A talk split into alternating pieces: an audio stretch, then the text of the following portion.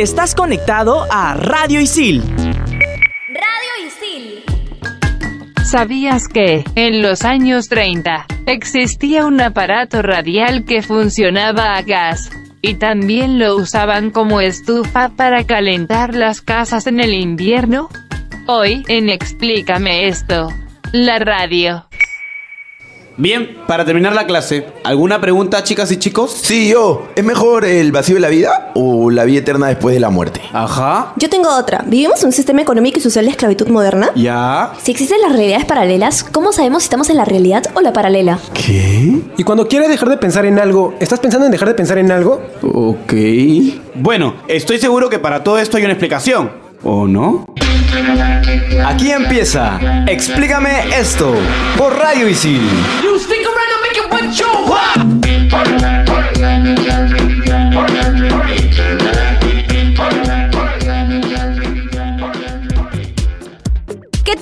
¿Cómo están? Estás escuchando Explícame esto por Radio Isil y hoy tenemos un programón con unos invitados de oro, nada más y nada menos que Damián Yeltoyo y Luciana Roy y estaremos hablando sobre la radio. Están escuchando a Xiomara Vielas de Comunicación Integral. Mauricio Verdeer de Periodismo Deportivo. Y Claudia Caliciani de Comunicaciones. Como siempre nos presentamos en el mismo orden con las mismas palabras. ¿Cómo se creó la radio? Entre 1861 y 1865, no hay una fecha exacta, James Clerk Maxwell lanza la teoría de que era posible generar ondas electromagnéticas. Más adelante, Heinrich Rudolf Hertz demostraba de que era posible crear y detectar tales ondas electromagnéticas utilizando una corriente alterna de alto voltaje. En otras palabras, que podía enviarse las ondas electromagnéticas y que lo único que había que encontrar era un emisor y un receptor. Si bien en 1875 Graham Bell fue el primero en conseguir que los sonidos puedan escucharse a través de un cable, el descubrimiento y la medición de las ondas electromagnéticas fue Guillermo Marconi el que permitió que éstas pudieran propagarse hasta unos 20 kilómetros, es decir, que ya haya una distancia más o menos aproximada entre un mensaje. Incluso también hay una controversia entre Graham Bell y Marconi y también con Nikola Tesla. Con Nikola Tesla. Entre Claro. quién es el, el real o el verdadero inventor de la radio. Y Nikola Tesla, como muchos saben, termina siempre ganando estas batallas y es nombrado el padre fundador original, 100% real, no fake. Pero bueno, lo, lo importante que tenemos que destacar es que recién en la Segunda Guerra Mundial, en el gobierno alemán de Hitler, se explota lo que es la producción de las radios. Claro, es cuando se masifica materialmente. Sí, ¿no? porque el Führer manda a que las casas alemanas, bueno, con residentes alemanes, tengan por obligación tener que contar con una radio para que puedan escuchar los discursos y todo lo Claro, que tenga que decir y Hitler. mucho de eso tenía que ver con el adoctrinamiento, ¿no? En este caso, utilizar un medio para que todos estén completamente enterados y repetitivamente escuchen estas ideas y estén de acuerdo, ¿no? Claro, pero en esa época ya se habían como que radios modernas en comparación a lo que fueron en un inicio, porque en 1910 aparece la primera radio, que es la radio de Galena, y también estos tipos de radio rudimentarios eran unas cosas enormes con unos altavoces que eran básicamente auriculares conectados a un megáfono. Habían un montón de cables y todo debía permanecer tal cual, totalmente inmóvil para que se pudiera captar alguna señal. Luego ya en 1917, Lucien Levy consigue inventar esta rueda que es para cambiar las estaciones, porque antes eran estaciones fijas nada más, que es lo que hoy día conocemos como el dial. Y en 1922, el norteamericano John Stone inventa la primera radio portátil de la historia, pero básicamente era un aparato enorme que pesaba como 10 kilos, en ese entonces costaba 180 dólares, que era una fortuna, y quienes podían tenerlo, Eh, las personas que tenían automóviles, los podían conectar ahí, era una carga también claro, adicional, pesaba. pesaban un montón, eran carísimos para la época. Y nuestro país no podía ser ajeno a tanto avance tecnológico, ¿no? Entonces en 1925 llega la radio a Perú y la primera radioemisora es Radio OAX, que después se convierte en la Radio Nacional del Perú, ¿no? La pronunciación correcta es radio o a x. Porque no leen la pauta antes de decir las cosas. Ah, ya. Y esta radio se caracteriza por tener las voces de grandes locutores como Juan Fernández Stoll. Ya, y aparece la primera locutora que es Rosa Hernán. Más adelante, entre 1937 y 1956, predomina lo que es la radio comercial en la tan denominada etapa de oro, donde aparecen nuevos modelos de programación y aparecen las tan conocidas radionovelas. La radio RPP aparece en 1963 y se convierte en la emisora informativa más importante del Perú. Y luego la radio sufre eh, unas ciertas transformaciones debido a la incursión de la televisión en nuestro país que la benefició de cierta manera porque eh, la televisión todavía eran aparatos bastante caros, todavía no llegaban a ciertos lugares y con la dictadura militar es donde se opta por expropiar a las emisoras privadas. Felizmente esto no tuvo mucho éxito porque la radio continuaba siendo un medio financiado comercialmente para entretener. Y a partir de 1980, la época oscura de nuestro país, donde se vive el terrorismo, muchas emisoras radiales sufrieron estos atentados y presiones, ¿no? Sin embargo, la radio como medio siempre ha acompañado al peruano porque siempre ha estado parte de la historia como medio de información más importante, ¿no? A partir del 2000 aparecen diversas radios, la mayoría con programación de entretenimiento y musicales como los de nuestros invitados. La emisora Estudio 92 cambia la forma de hacer radio juvenil en el país, porque aparecen los conductores con contenido diverso. Y como no podía ser de otra forma, con la llegada de Internet todo cambia. A partir del siglo XXI, la radio ha perdido un poco de vigencia frente a lo que era antes. Ya se puede escuchar lo que antes se escuchaba en radio de diferentes maneras. Otras cosas como las transmisiones de palabra hablada, como por ejemplo los noticieros y, demás, puedes verlos al momento, al instante, a través de las redes sociales, a través de la página web de, de los mismos diarios. Y también hay como que programas especializados que antes se escuchaban en la radio, ahora los puedes escuchar en podcast, enfocados en un tema específico. Digamos que perdió un poco de peso la radio. Eh, una de las causas por las que ha perdido un poco eh, la radio convencional es por la aparición de la radio satelital, que es mucho más barata y te permite una transferencia de mayor calidad. Sin embargo, la radio AM y la radio FM todavía sobreviven, básicamente ¿por qué?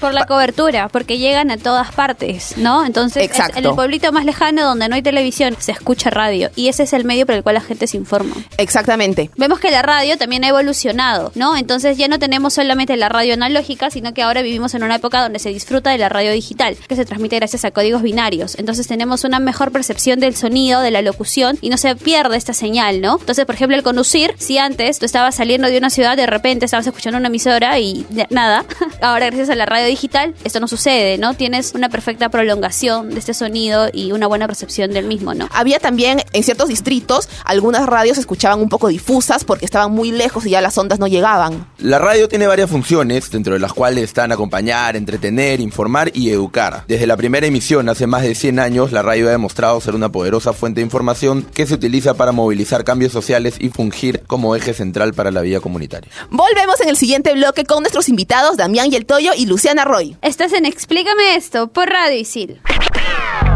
Explícame esto por Radio Isil.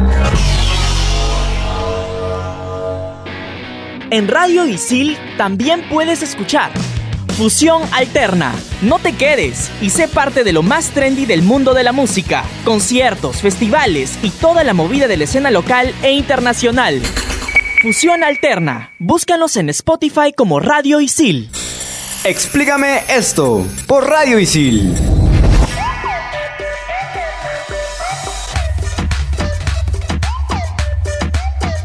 Seguimos en Explícame esto por Radio Isil y nos encontramos acá en cabina, Clau, con unos invitados especiales. Un aplauso enorme, por favor, para Damián y el Toyo y para Luciana Roy.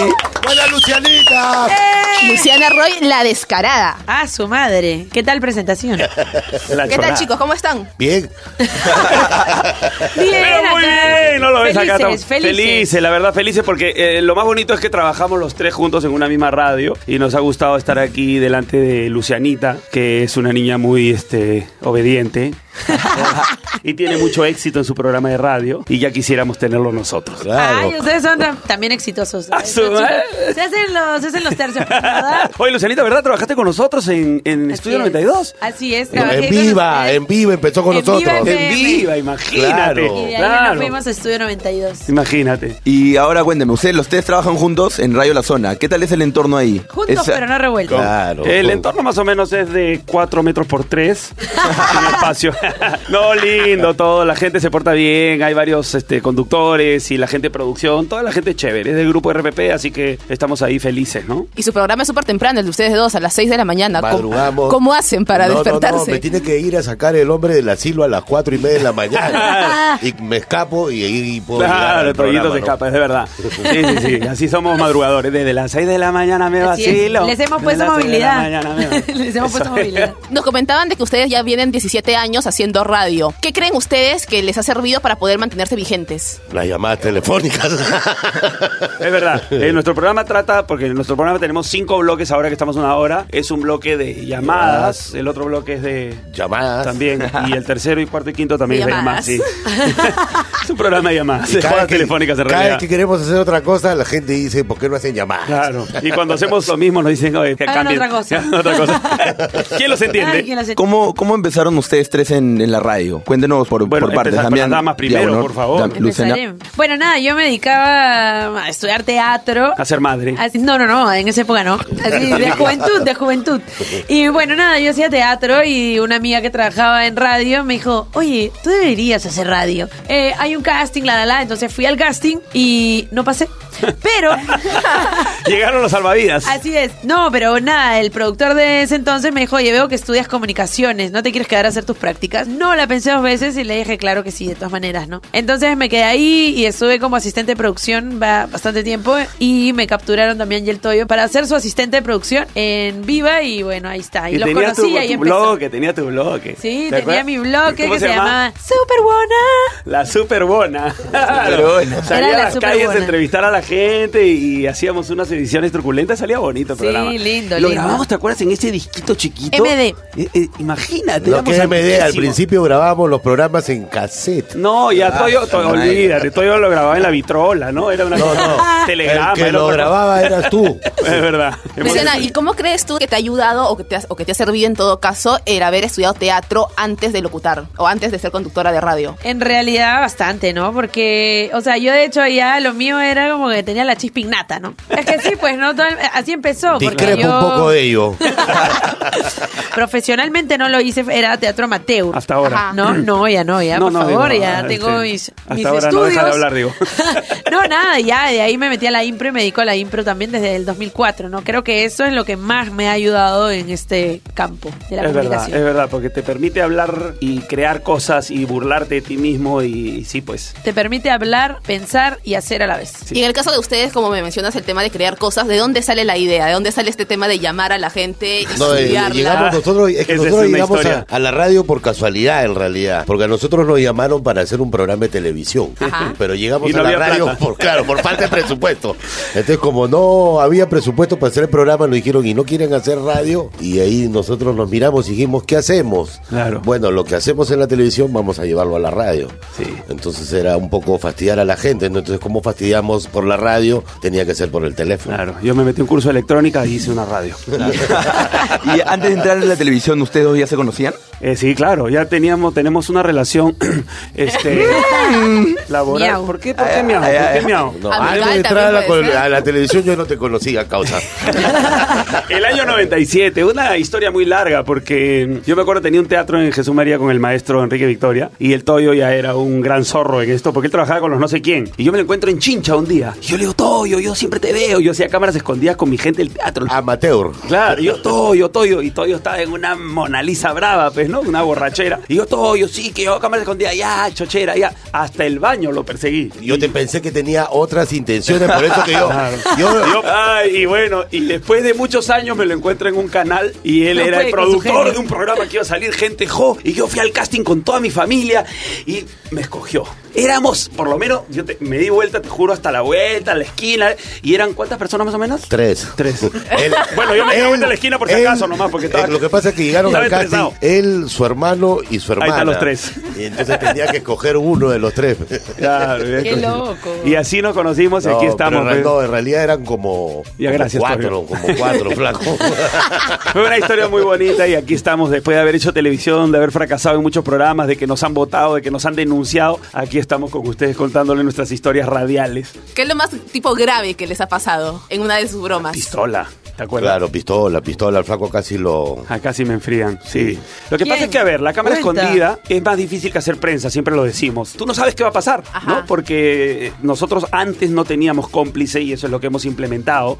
Cómplice quiere decir que si tú quieres sembrar a tu flaquita, a tu abuela, tú nos dices si el pata tiene armas, si no tiene, si no ha sufrido de un infarto, o sea, todos los filtros que tenemos que hacer para que la víctima, digamos, no se Antes sienta- era mucho más improvisación. Exactamente. Entonces, un día y tres veces nos han sacado pistola en alguna de las grabaciones. Yo una vez disfrazado de loco y la persona que sacó pistola es más disparó, que después me contó porque lo conocí después y dice que le había sacado la primera bala porque tenía hijos y, ¿me entiendes? Parte del riesgo. Pero eso es de las cosas, digamos, fatales. Pero hay cosas que nos han pasado, ¿te acuerdas con Polo Campos cuando llamamos a decirle que Florcita estaba embarazada? Ah, sí. El enamorado conchudo. ¿En Nos qué año, mandó- Prox? Nos mandó su carta notarial y Su todo. carta notaria. ¿Eso fue en ¡Hala, qué año? Pues si entramos 2000, 2005, 2003, por ahí, ¿no? Más o menos, más o menos. Eh, fue una cosa así loca Al tío porque casi claro, se le para, se le subió el azúcar. Claro, Toyo era, Toyo era él enamorado con Chudo y le decía que sí, que había sacado embarazada a su hija y que nos íbamos a ir a vivir a su casa, ¿no? Y el tío ¡uh! se achoró, salió en su carro, dice que se chocó. Bueno, Al principio sí me atracaba cuando le dije que era vendedor de periódicos y que no tenía un mango, entonces ahí sí. Claro, y ahí atracó que fue a su casa. Sí, fue una anécdota, la verdad, bastante, bastante denso y después bastante bonito porque yo en esa época, que en paz descanse, don Oscar Avilés, primera guitarra de Perú, estaba vivo. Yo trabajaba con él, la pie de carajo. Y lo llamo, don Oscar, ¿qué ha pasado ahora, hijo? Me dice, tiene que salvarme. Polo Campos compuso la canción Contigo Perú y la cantó don Oscar Avilés con Samo Cabero. Ajá. Y le conté la historia, ay, tú no cambias. Y lo llamó y le dijo, mi sobrino y bla, bla, bla. Y nos salvó el pellejo, ¿no? Nos salvó el pellejo, Nos así salvó el pellejo, mi tío. Dos veces creo, ¿no? Porque con No, Jimmy sí, Santi sí, sí. también te salvó, Sí, te sí. quería meter a la yuca. Dios mío. Luciana, tú también has estado en el Club de la Comedia, ¿no? Eh, Así es. ¿cómo, ¿Cómo sabes cuándo parar una broma? O ya que veo que mis otros dos invitados no tienen filtro en ese sentido.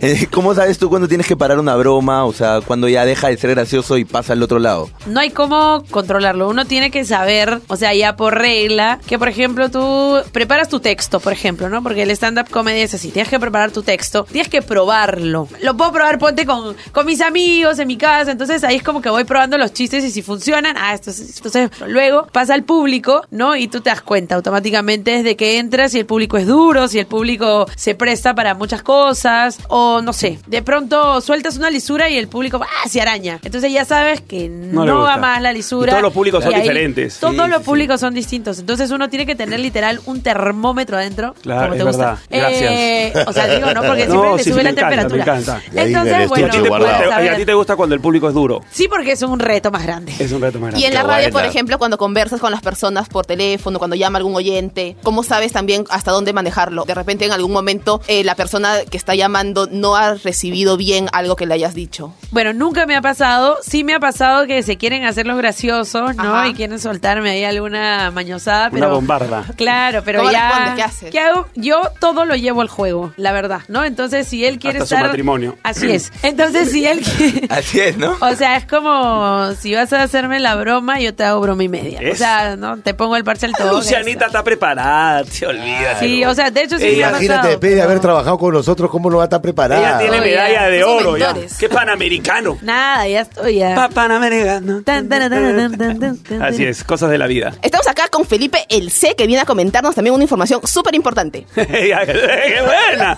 Bien ahí, Felipito el Valiente. De hecho, así se llamaba un cuento que había hecho cuando era pequeño. Ya. Ah, tú eres el principito, que ya sabía. Ese chasis no era normal, ¿ah? Claro.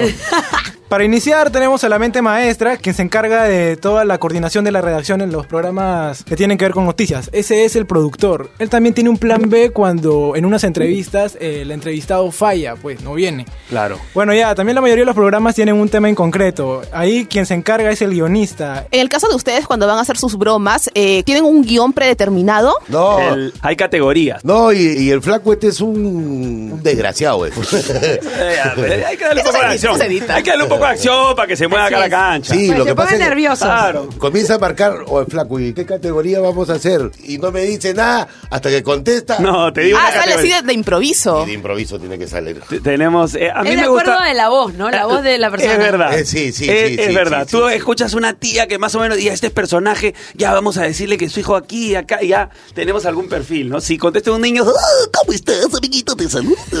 y ya empieza ahí el otro personaje, ¿no? Justo con ello, eh, los locutores tienen una diversidad de matices. pues, ¿Qué ¿no? tiene que ver? No, no, no, le estoy diciendo a él. claro, los matices sobre todo. Ja, ja, Por favor, repitan esto. Justo con ello, eh, los locutores tienen una diversidad de matices. pues, ¿Qué ¿no? tiene que ver? No, no, no, le estoy diciendo a él. Una vez más. Justo con ello, eh, los locutores tienen una diversidad de matices. pues, ¿Qué ¿no? tiene que ver? No, no, no, le estoy diciendo a él. que- Claro, los matices sobre todo cuando matizas bien, ¿no? Y la improvisación. Estás hablando de la pintura. Ah, está el operador técnico que, que junto con el... pro- Nervioso. Qué pesado este chico. me, me, me etiquetan, me etiquetan. Se pasó, se pasó. Por Dios. El operador técnico, junto con el productor, tiene la responsabilidad de la transmisión del programa. Él también aporta creatividad, capacidad de atención y escucha. Ajá, sí, Bueno, claro. la verdad que lo- sí me doy cuenta, tanta gente tenemos. Sí, la verdad en la radio donde estamos tenemos nada más uno. Y, y- Yo y- estoy sola. Y ese soy yo. Yo estoy sola. Claro. Eh. Eso funciona en las radios en Argentina. Así es. O en la imaginación de los estudiantes. De los estudiantes. Así es. Muchas gracias por esa información, Felipe. Centrándonos un poco en, en lo tuyo, Luciana. ¿Qué tan diferente eres tú cuando grabas un programa a tú en vía real? O sea, en- cuando socializas con una persona. Eh, ¿Cumples la misma función mismo el programa personaje? no es grabado, el programa es en vivo, pero de hecho, claro, uno tiene que ser más ¿Y qué está personaje. queriendo decir que el de nosotros es grabado? No, no, no, porque también Ay, es ay, en ay, vivo. ay, ay. Digo, los programas son en vivo. Oh, yes. Oh, yes, oh, yes. Tienes que sobreactuar un poco, ¿no? Porque igual todos en, en la vida pues tenemos este problemas, malos días, ¿no? Pero en realidad tienes que todos los días llegar y ¡ah! desearle un buen día a todos y alegrarle el día a todos. Y a veces tu día no es así, ¿no? Entonces sí, pues tienes que, que tomar de alguna manera un personaje para poder eh, llevar el programa bien, ¿no? Y Suele feliz. pasar con personas de la televisión y de la radio que también, o sea, sin duda son dos cosas diferentes. Conozco muchos personajes que en la vida real son, o sea, tú estás en la televisión y es una cosa y el otro lado es o linda persona o es una mierda, ¿no? Entonces es que hay de todo, de verdad. Y, y es Sí. que crean algunas actitudes o, o toman algún personaje y, y se poseen en alguien para hacerlo. Y es parte de, porque por eso ella decía que al, al- al poder estudiar actuación ella tiene la facilidad de poder crear algún personaje y que este personaje sea otro. Claro, eh, la gente no lo entiende y cuando tú estás en algún sitio, pues no comiendo o algo, piensan que eres un que personaje. eres- Claro, Y- por y- ejemplo, a mí me ha pasado, a ver, lo que no tiene que cambiar es tu esencia, ¿no? Porque efectivamente yo soy tal cual, ¿no? En la radio, pero obviamente, como te digo, no hay que a veces ponerle más énfasis en, en la alegría, en estas cosas, ¿no? Y lo- sí me ha pasado, por ejemplo, que a veces la gente en la calle me, ha- me han reconocido o algo y me han dicho, ¡descarada! Entonces es como, escúchame, estoy con mi hija, mi hijo, mi familia, o sea, y me dice descarada, es como, "Ah, ¿qué pasó? ¿No? Entonces, sí, la gente se encariña mucho Con con, el personaje. con el personaje, ¿no? ¿Y de dónde sale este término de la descarada? ¿Por Ay. qué ese es en la vida real ella? No, bueno, había pues una novela, ¿no? Rubí. Ajá. Y bueno, en, en, en Ah, la eras radio- igualita a Rubí, qué buena, Lucianita. Ella es un diamante. Así es. Entonces, bueno, eh, salió el nombre porque, bueno, era radio y era horario nocturno. Entonces Ajá. dijimos, pucha, la descarada, pues, ¿no? Para que la gente piense que de verdad era una persona atrevida, pero a la vez descarada porque no, no se le ve la cara, ¿no? Además, porque está en radio. Entonces, todo apuntaba a que ese sería el nombre del programa y le pusimos la descarada. Hasta aquí la primera parte del especial de Explícame esto, la radio, con Luciana Roy y Damián Toyo. Explícame esto por Radio Isil. Claudia Caliciani, Gabriel Villafuerte, Isabela Bardales, Ken Takayama, Aarón Ayesta, Ítalo Cervantes, Daniela Rivas, Gabriela Rivas, Guillermo Casas, Raúl Corilla, Felipe Corrales, Mauricio Verdeguer, Kimberly Paredes, Gerardo Obregón, Andrea Ramírez Gastón y Xiomara Vialaz. Estás conectado a Radio Isil